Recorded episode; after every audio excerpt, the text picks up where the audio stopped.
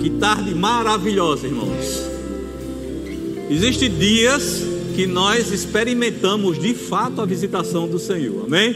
Eu creio que essa é uma tarde onde o Senhor vai se mostrar com muita benignidade, com muito amor, vai de fato se manifestar claramente em nossos corações, amém, queridos?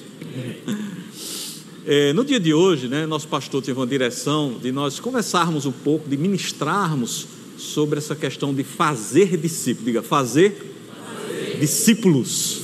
Então, desde a manhã de hoje, né, através da vida do nobre pastor Edgley, nós tivemos uma ministração bem abençoada. Eu queria te estimular, se você não esteve aqui ou não teve oportunidade ainda, vai lá no YouTube e eu creio que você vai ser muito acrescentado, vai ser muito ensinado sobre aquelas verdades que foram ministradas pela manhã, serão ministradas hoje à tarde e hoje à noite ainda tem terceira dose, amém?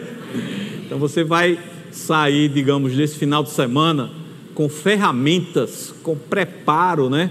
Com, digamos assim, com tudo que é necessário para você de fato exercer esse papel de fazer discípulo. E eu já queria iniciar nessa tarde, né? A gente definindo o que quer dizer a palavra discípulo. Né? Eu fui lá no dicionário e diz assim: ó, discípulo, ele é um aluno ou ele também é um aprendiz. Amém?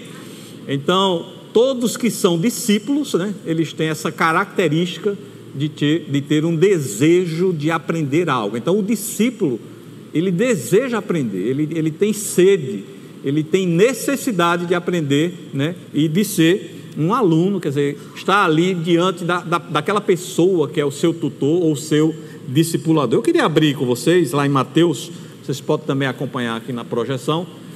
Mateus capítulo 28, versículo de número 19, diz assim: Ide, portanto, fazei discípulos de todas as nações, batizando-as em nome do Pai, do Filho e do Espírito Santo. Você veja que esse texto, que foi lido também hoje pela manhã, ele já traz um imperativo, né? uma, de fato, uma ordenança. Então, não é uma escolha fazer discípulos, é uma ordem de Deus, está debaixo do propósito de Deus. Deus, em sua sabedoria, ele colocou uma tarefa, diga uma tarefa, né? Em algumas Bíblias, você vai ver lá no título, né? É, desse texto a palavra a grande comissão. Então, é uma comissão que nós temos como filhos de Deus, como filhos amados de Deus, como igreja de Deus, de realmente fazer discípulo. Se você está na igreja, se você congrega na igreja, se você faz parte do corpo de Cristo, pesa sobre você uma responsabilidade. Diga, fazer discípulo, né? É uma ordem, é uma ordenança de Deus, né? E interessante, irmãos, que como isso é um propósito de Deus, quando a gente faz aquilo que está no coração do Pai, que é propósito dele, isso nos traz felicidade. Amém? Então, se você deseja ter uma vida feliz, uma vida próspera, uma vida de avanço, uma vida debaixo da vontade de Deus, você deve andar segundo o propósito de Deus. E um dos, dos propósitos que ele colocou é que nós, de fato, é, façamos discípulos. Então, fazer discípulos é andar debaixo de, do propósito do próprio Pai.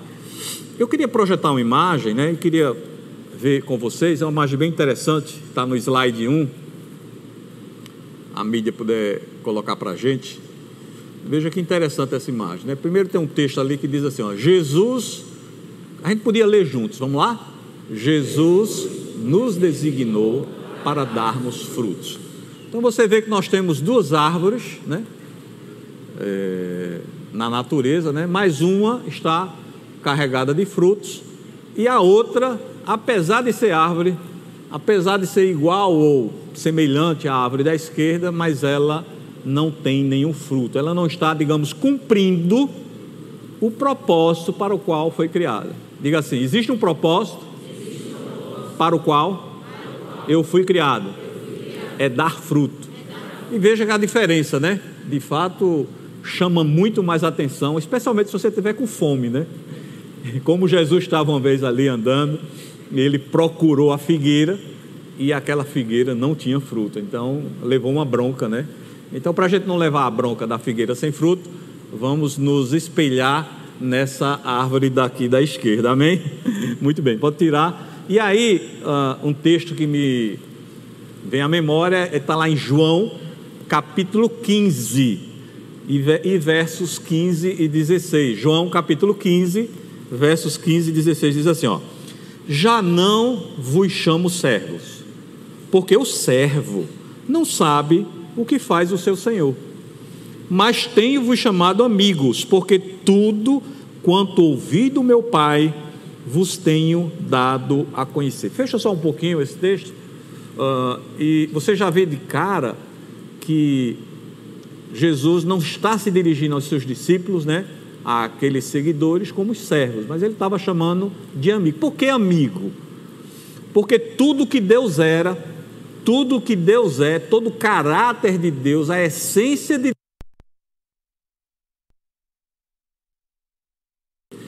Interessante que, se você lê o Velho Testamento, você vai entender alguma coisa da natureza de Deus, amém? Você não vai entender a inteireza de Deus, mas você vai ter um bom conhecimento daquilo que Deus é, você lendo o Velho Testamento. Mas quando você chega no Novo Testamento, lá no livro de Hebreus, diz que Jesus é a expressão exata do Pai. Diga, expressão, expressão. exata do Pai. Se você quer conhecer a Deus, se você quer conhecer seus atributos, se você quer conhecer a sua natureza, olhe para Jesus. Quando você olha para Jesus, você começa a entender muitas coisas que estavam ainda encobertas ou que eram sombras lá no Velho Testamento. Você começa a entender Deus como Pai, você começa a entender Deus como Pai das misericórdias, você começa a entender como Deus um Deus cheio de amor, um cheio de benignidade, né? um Deus que chama para perto, um Deus que espera e que aguarda pelo filho pródigo, amém? Aquele Deus que não desiste, né? Ele, o filho pródigo, quando volta, o, o pai, né, que é um exemplo de Deus, ele estava ali na varanda esperando, aguardando que aquele filho de fato caísse em si, como de fato aconteceu, e ele o abraçou, o beijou, e vocês conhecem toda essa história, né? Então veja que essa, esse fato de Jesus chamar os discípulos de amigos é porque eles agora conhecia a vontade do Pai. Vamos continuar naquele texto agora, João 15, 16, diz assim, ó, João 15, 16, não foste vós que escolhestes a mim, acabou de cantar isso, né? Não foste vós que escolhestes a mim, pelo contrário, eu vos escolhi a vós outros e vos designeis, diga, designeis, designeis. para que vades e deis fruto, e o vosso fruto permaneça, a fim de que tudo quanto pedirdes em, ao Pai, em meu nome, Ele vos conceda. Então veja que há um design inteligente em cada um de nós. Existe algo que foi imputado ou colocado sobre nossas vidas, que é o dar frutos. Você, você está preparado sobrenaturalmente capacitado com ferramentas espirituais para sair dando fruto aí. Amém? Você tem que ter essa consciência, essa capacidade não é sua, mas é o próprio Deus que colocou sobre a sua vida através de Jesus, através da pessoa do Espírito Santo. E uma coisa que chama a atenção é que esse fruto, pelo menos o desejo de Jesus, é que o fruto que você dê, ele permaneça.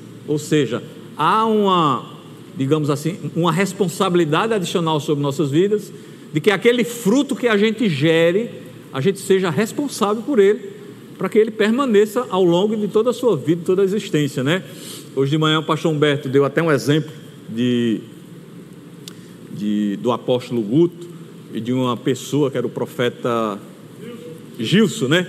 Que foi um dos primeiros discipuladores dele e chamava a atenção o seguinte: ele sempre estava ali na porta batendo, ah, vamos para a igreja, insistindo, né? Hoje a gente vê o apóstolo, uma benção, né? um grande homem de Deus, um grande general da fé, mas a gente precisa reconhecer né? aquelas pessoas que lá no passado, quando ele ainda não era isso, né?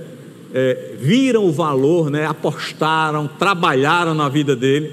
Então veja como é importante você investir em pessoas você dedicar a sua vida por pessoas, você, você é, valorizar pessoas, é, inclusive investir materialmente, financeiramente. Né? Eu acho muito bonito quando pessoas são tocadas, por exemplo, para é, financiar, por exemplo, o rema de uma pessoa, amém?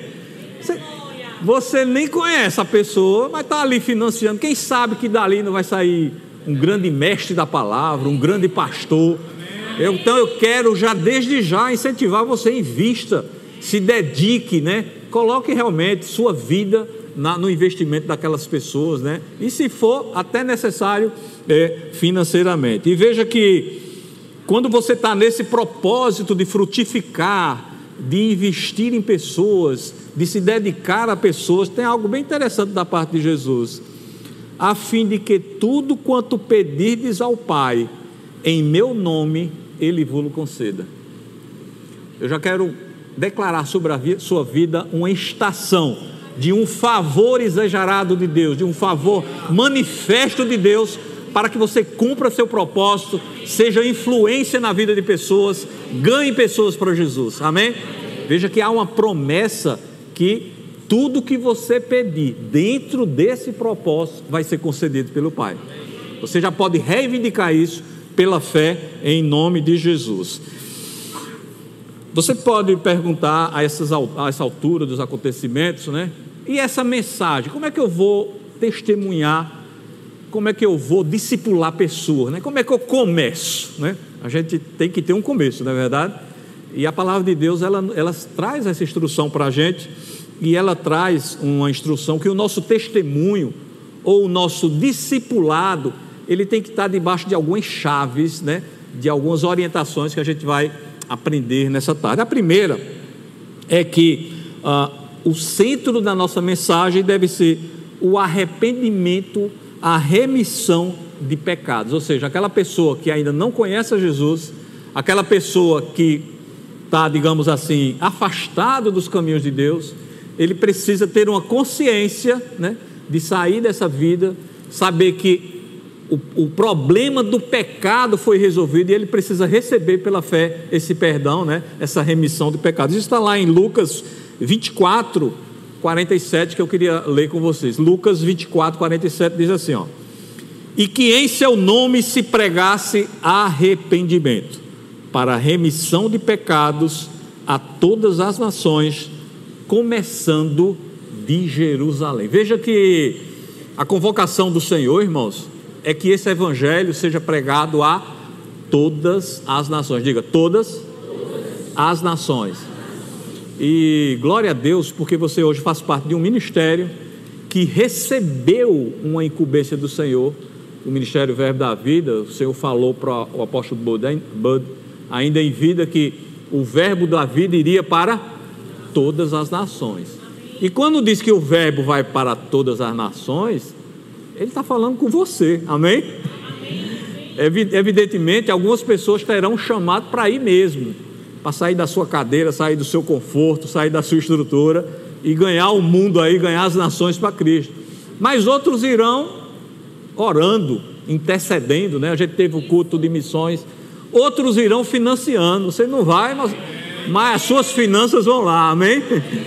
Então saiba que pesa sobre nós essa divulgação do Evangelho, né? essa pregação do, do, do arrependimento para todas as nações, para todas as pessoas porque o fim ou a volta de Jesus só ocorrerá quando esse evangelho for pregado a todas as nações. Então, pesa sobre nós essa grande responsabilidade. Então, esse é o primeiro ponto, ou a primeira parte onde a nossa mensagem deve estar centrada. Mas existe um segundo ponto, que é na promessa do recebimento do Espírito Santo. Você precisa pregar para as pessoas testemunhar para as pessoas que existe uma promessa de Deus, da parte de Deus, para eles receberem o dom do Espírito Santo. Diga, o dom do Espírito Santo. Está lá em Atos, capítulo 2, 38. Você vê que o livro de Atos, ele prepara a igreja, né? Depois de, de Jesus ter concretizado nos evangelhos o plano da redenção, ele prepara a igreja para sair, né? Para testemunhar. Se você quiser saber um grande testemunho, leia o livro de Atos.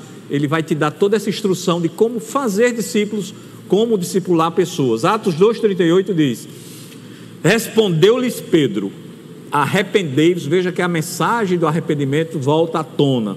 Arrependei-vos e cada um de vós seja batizado em nome de Jesus Cristo para a remissão dos vossos pecados e, vamos ler todos juntos? Recebereis o dom do Espírito Santo. Vamos lá novamente?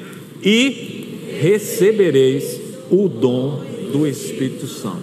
Dom, irmãos, quer dizer presente. É algo que eu não fiz por merecer, é algo que eu não trabalhei para aquilo, mas é algo que Deus gratuitamente nos dá.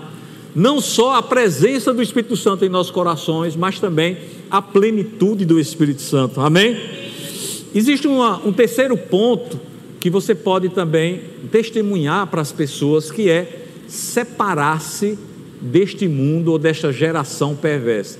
Não é sair do mundo, mas é ser uma influência benigna e positiva enquanto estiver no mundo. Está lá em Atos 2,40, que diz assim: Com muitas outras palavras, deu testemunho e exortava-os, dizendo: Salvai-vos desta geração perversa.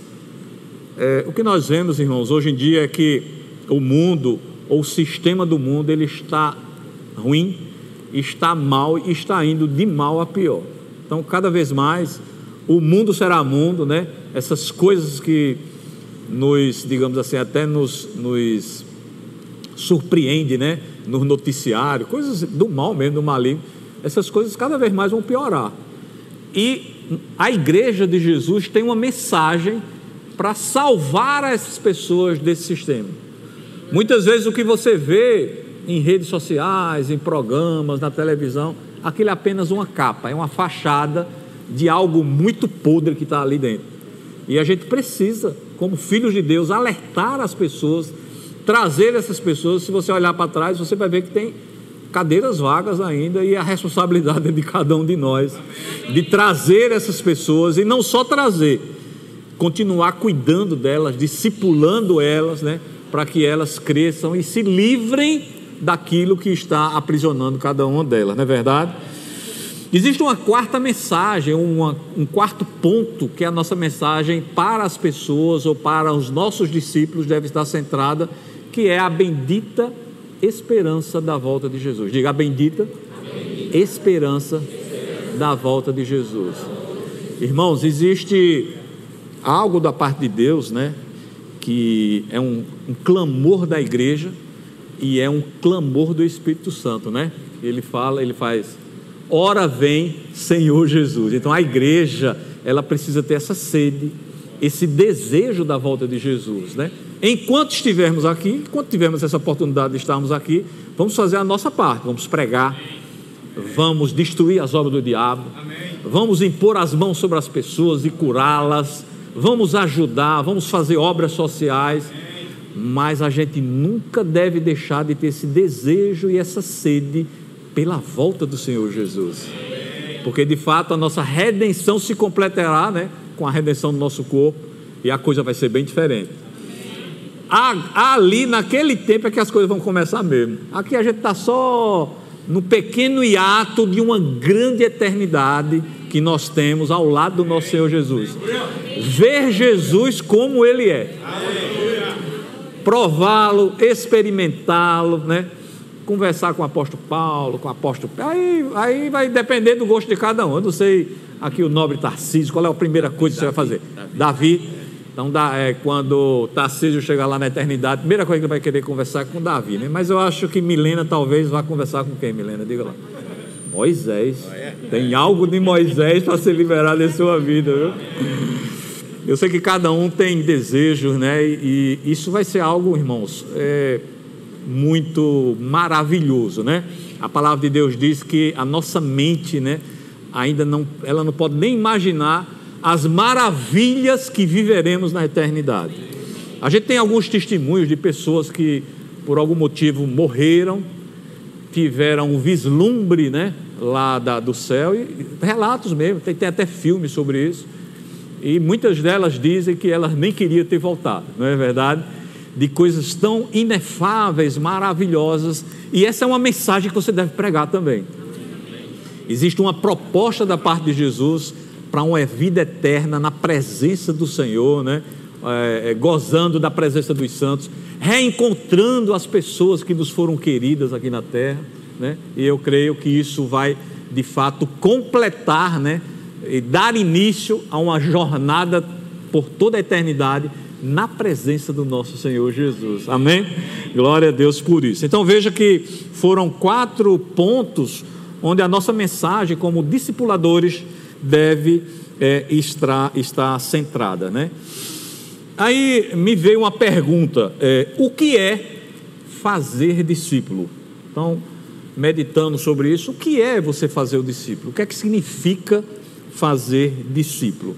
E eu fui, pelas Escrituras, observar que fazer discípulos é influenciar pessoas através do que você já conhece de Jesus. Então você tem um conhecimento de Jesus. Eu creio que aqui nós temos pessoas com vários níveis de conhecimento de Jesus, e glória a Deus por isso. Mas sabia que você, com este conhecimento que você tem, você já tem um poder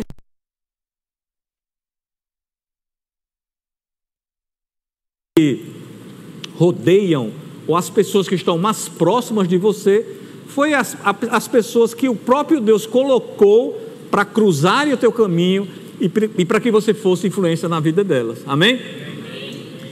Então entenda, irmãos, que eu tenho responsabilidade sobre minha família, meus vizinhos, meus círculos de amigos, meu círculo profissional, né? As pessoas que estão ali perto da gente.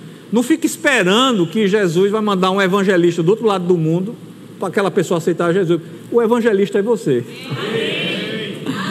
Amém? Então saiba que as pessoas que te rodeiam, você tem responsabilidade direta diante de Deus para ganhar elas para Jesus. Então tenha, esse, tenha essa, essa percepção e essa, digamos assim, esse entendimento em seu espírito. Se tem alguém que está debaixo do teu nível de influência, você é responsável pela vida dele. A gente viu isso muito claramente hoje de manhã. É, pastor Edgley, ele foi muito incisivo, né? Mas eu estou dando uma aliviada aqui, amém? Para dar uma aliviada. Mas é, escuta lá, pastor Edgley, que você vai ficar mais, mais assim, é, em, com entendimento mais claro ainda sobre essa questão. Quem está sobre o nosso nível de influência, nós temos direta responsabilidade de evangelizar, de trazer a mensagem de salvação. Talvez sejamos a única Bíblia aberta na vida daquela pessoa. Talvez a nossa vida e o testemunho seja a única oportunidade daquela pessoa não ir para o inferno ou não passar uma eternidade distante de Jesus. Então, que grande, diga, que grande, responsabilidade. Mas há uma graça operando na sua vida. Veja lá o que diz Mateus, capítulo 28, versículo 20. Eu gosto muito desse texto. Ele, na realidade, continua o 28, 19, né? E ele diz assim: ensinando-os a guardar todas as coisas que vos tenho ordenado. E eis que estou convosco todos os dias até a consumação do século. Então veja que a nossa responsabilidade é ensinar essas pessoas a guardar todas as coisas que Jesus ordenou. Está ali orientando, não desistindo, sabe? Tem gente que vai dar um pouquinho de trabalho, mas você não vai desistir delas, amém? Você vai insistir até o fim, diga assim, até, o fim. Não se desiste das pessoas, né? Você vai insistir, você vai, talvez até algum dia você seja chamado de chato, de inconveniente, mas continua fazendo aquilo ali, tá? Você já entra assim, ó, chegou o chato, pronto, aí já desarma a pessoa, né? Seja insistente, né? Seja, digamos assim, é, persistente para que de fato aquela pessoa tenha um encontro com Jesus e possa mudar a sua vida, né? O que pregar ou o que falar do evangelho? Veja que a nossa mensagem, ela deve estar centrada no evangelho de Jesus. O, o centro, né, deve ser a palavra do Senhor Jesus. A gente não precisa estar inventando moda, nem estar criando é, modelos, não. Se baseia na palavra de Deus que vai dar tudo certo. Veja lá em Efésios, capítulo 2, versículo de número 20, para você ver que a gente não pode se distanciar dessa mensagem central do Evangelho. Diz assim: ó, edificados sobre o fundamento dos apóstolos e profetas, sendo Ele mesmo, Cristo Jesus, a pedra angular. Veja que a edificação ou a construção que a gente faz na vida de pessoas é sobre o fundamento dos apóstolos. Onde está esse fundamento dos apóstolos? Lá no Novo Testamento, né? lá nas cartas, né? lá no livro de Atos, lá no livro de Apocalipse. Então, ali você tem o fundamento. Se você pregar aquilo ali, como diz a história, não vai dar erro, vai dar tudo certo, porque você está fundamentado né? na, na verdadeira revelação do Novo Testamento. Outra coisa que a gente tem também que buscar nesse nosso testemunho é a observância dos mandamentos. Muitas vezes a gente está discipulando uma pessoa e a gente observa que ela está distorcendo ou fugindo um pouco né, naquele padrão de obediência, de ordenança né, que Jesus tem feito. E a gente deve voltar e bater naquela tecla, insistir. Né? Veja lá em João 8,31, você vai entender um pouco mais aquilo que eu estou falando. Disse, pois, Jesus aos judeus que haviam crido nele: Se vós permanecer, diga, permanecerdes na minha palavra, sois verdadeiramente meus discípulos. Então, quer conhecer um discípulo do Senhor Jesus, é ele permanecer na palavra. Ele nem, fugir, nem desviar para a esquerda, nem desviar para a direita, mas se manter, né, estar mantido de fato na palavra de Deus. João 14, 21, ele também traz mais clareza sobre essa, essa necessidade da gente se manter na palavra do Senhor. Diz assim: Aquele que tem os meus mandamentos e os guarda, esse é o que me ama. E aquele que me ama será amado por meu Pai, e eu também o amarei e me manifestarei a ele. Muitas pessoas devem até se questionar. Eu tenho feito a, eu tenho feito a vontade de Deus. Eu tenho guardado a palavra de Deus.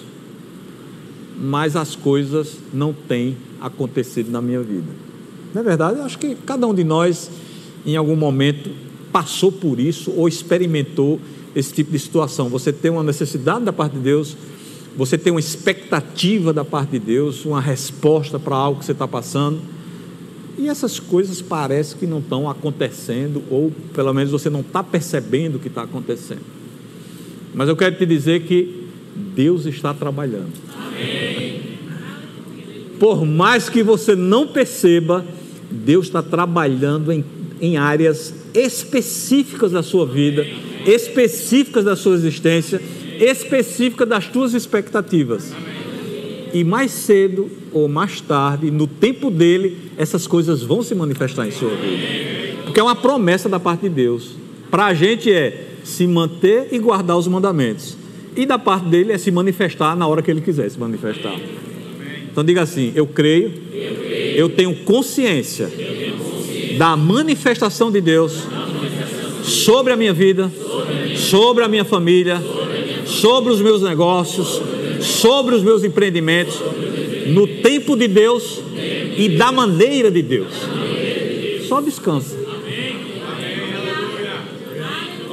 Tem coisas, irmãos, que a gente só vai precisar descansar e buscar a Deus e adorar a Deus. E o mais ele vai fazer.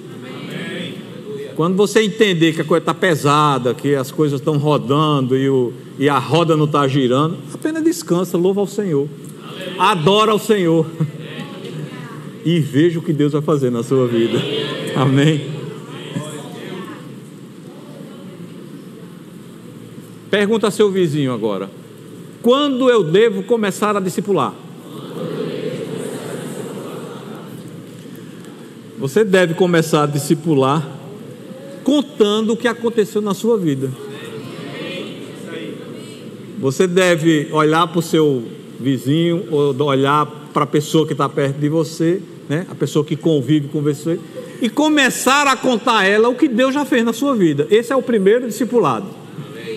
Tem uma canção até que diz, né? Veja o que Jesus fez. Então você olha para ela, ó, veja o que Jesus fez. Você acha que se ele fez isso comigo, ele pode fazer com você?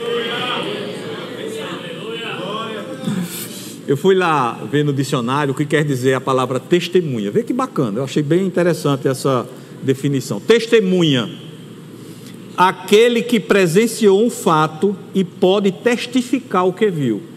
Amém. Vou repetir.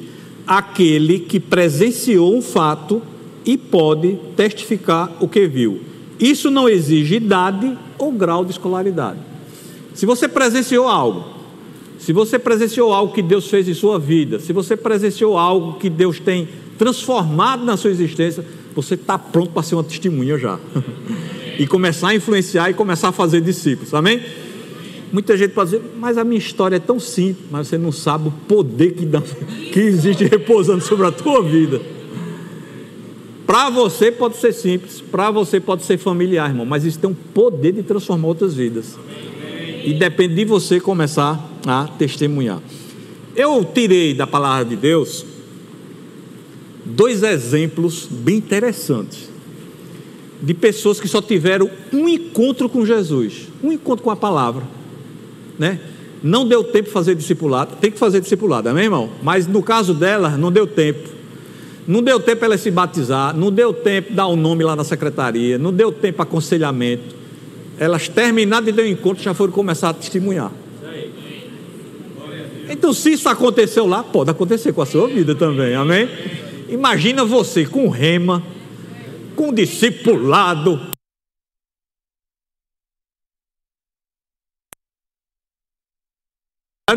Amém? Vamos lá. Primeiro eu vou chamar um slide aí, que é a história de um endemoniado gadareno. Veja que situação a dessa, desse rapaz. Situação, viu? Se você ler lá na palavra de Deus, é, esse homem ele vivia numa região chamada Gadara, que é uma região circunfinzinha ao mar da Galiléia. De um lado está Tiberíades, do outro lado está Gadara.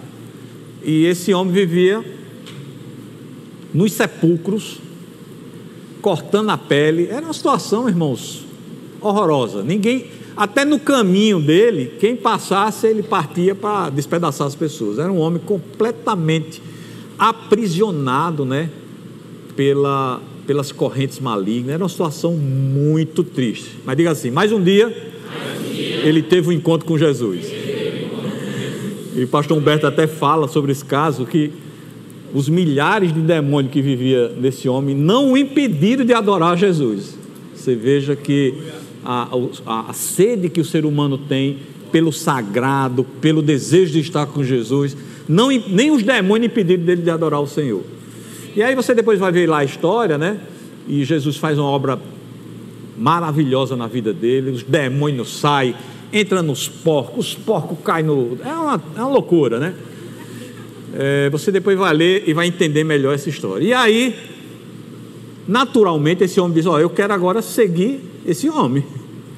Onde ele for, eu quero ir também.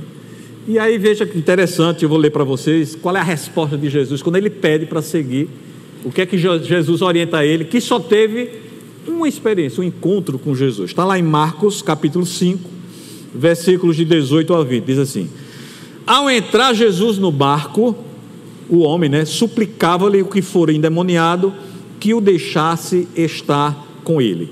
19. Jesus, porém, não lhe permitiu, mas ordenou: Vai para a tua casa, para os teus.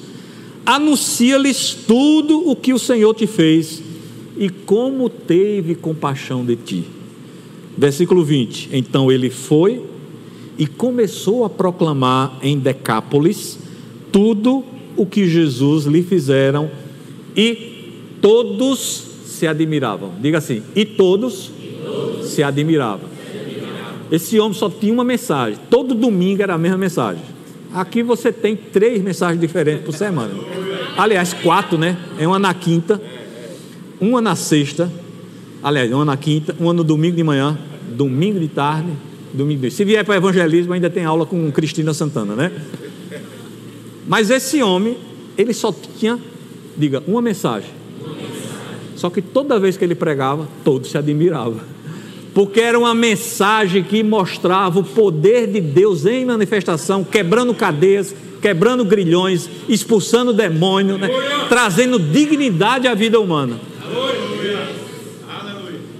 Então veja que uma, apenas uma mensagem começou a gerar admiração, e a Bíblia fala que era em Decápolis. Eram dez cidades, ele passou a ser um ministro itinerante. Glória a Deus. E, irmão, se um homem com uma mensagem só pregava em dez cidades, imagine o potencial que você tem para testemunhar do evangelho da graça do Senhor. Diga assim: Eu não vou esperar, já vou começar amanhã. Quem, quem puder já começa hoje no elevador do prédio. Amém? Precisamos, irmãos, há uma urgência do Espírito em, em, que possamos divulgar essa mensagem, em fazer discípulos, né? em fazer seguidores do Senhor Jesus. E pesa sobre nós essa, essa responsabilidade, e não é para o mês, nem é para o ano, é já, diga assim, é já. É já. Vamos ver também outro caso de uma pessoa que só teve um encontro de Jesus e passou a ser uma discipuladora. Né? Eu queria chamar outra imagem. Não sei se vocês sabem, né? A mulher samaritana. Foi uma história belíssima, né? Que a palavra de Deus uh, retrata, né? Está lá em, no Evangelho de João, né? Então vocês conhecem que essa mulher estava tirando água. Jesus ia para Cafarnaum mas ele precisou passar por Samaria. Ele precisou, passar por Samaria. Irmãos, eu quero te chamar a atenção para algo bem interessante. Sabia que tem vezes que você tem algo para fazer na sua vida, mas você tem que passar por algum lugar que você nem queria. Mas diga assim: há uma obra lá. Parece que muitas vezes a, a, tendência da gente é murmurar: eita, eu, eu precisava fazer isso mas tive que me atrasar. Você, crente nunca está atrasado. Crente está envolvido em obra. Toda vez que você for desviado da, da, sua missão ou do lugar que você vai, saiba que tem uma obra ali para você fazer. Jesus ia para Cafarnaum, mas ele precisou passar por Samaria. Por quê? Diga assim: tinha uma obra. Meu Deus, já é o louvor. Correr, viu, Pastor Rodrigo? Me ajuda aí. Jesus tinha uma obra para fazer em Samaria e era o que? Era falar com essa mulher. Essa mulher, Jesus tinha sede, e aí vocês conhecem aquela história toda, né? E ela começa aquela conversa sobre água viva, sobre isso, sobre aquilo. Mas resumindo, eu queria ler para vocês o que está lá em João capítulo 4, versículos 39 a 42. Diz assim: ó, Muitos samaritanos daquela cidade creram nele em virtude do testemunho da mulher que anunciara ele me disse tudo quanto tenho feito. Então, Jesus foi usado, né? Ele foi revelado, né? Através da vida de Jesus, a vida daquela mulher. E ela entendeu que ele era um profeta enviado de Deus, e, e a partir daí ela começou a testemunhar. Versículo 40: Vindo, pois, os samaritanos ter com Jesus, pediram que permanecesse com eles, e ele ficou ali dois dias. 41. Muitos outros creram nele por causa da sua palavra, e dizia a mulher, 42: Já agora não é pelo que disseste que nós cremos, mas porque nós mesmos temos ouvido e sabemos que este é verdadeiramente o Salvador do mundo. Amém? Então veja que o testemunho de apenas uma experiência mudou não somente a vida daquela mulher, mas a vida daquela região, porque Jesus precisou parar naquele local. Então muitas vezes você vai estar sendo colocado em locais para fazer uma obra, esteja com as antenas espirituais ligadas para isso aí. Eu queria chamar mais um slide, bem interessante, que diz assim: ó, se você tem consciência que Jesus fez algo por você, você já pode contar para outra pessoa. Amém? Você tem consciência, Jesus fez algo pela sua vida, você já pode testemunhar, você já pode ser uma testemunha, você já pode ser um fazedor de discípulos pela consciência que você tem. Fazer discípulos, irmãos, não é apenas para pastores, né, para líderes, para pessoas que estão, digamos assim, à frente do ministério, mas fazer discípulo é para todos que creem, diga, todos que creem.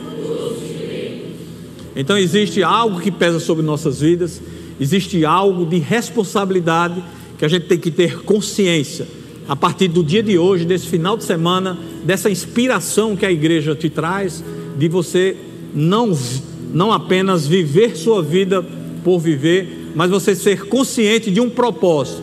Eu fui levantado para reproduzir, eu fui levantado para fazer, é, digamos, fazer mais ovelhas. Eu queria chamar mais uma imagem que vai trazer algo bem interessante para a gente.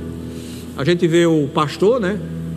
E várias ovelhas, né? E diz assim: ó, quem produz ovelha são as próprias ovelhas. O pastor cuida protegendo-as. Então, pesa sobre as ovelhas, diga assim: quem é ovelha aqui? Levante a mão. Pesa sobre nós a responsabilidade de nos reproduzir, né?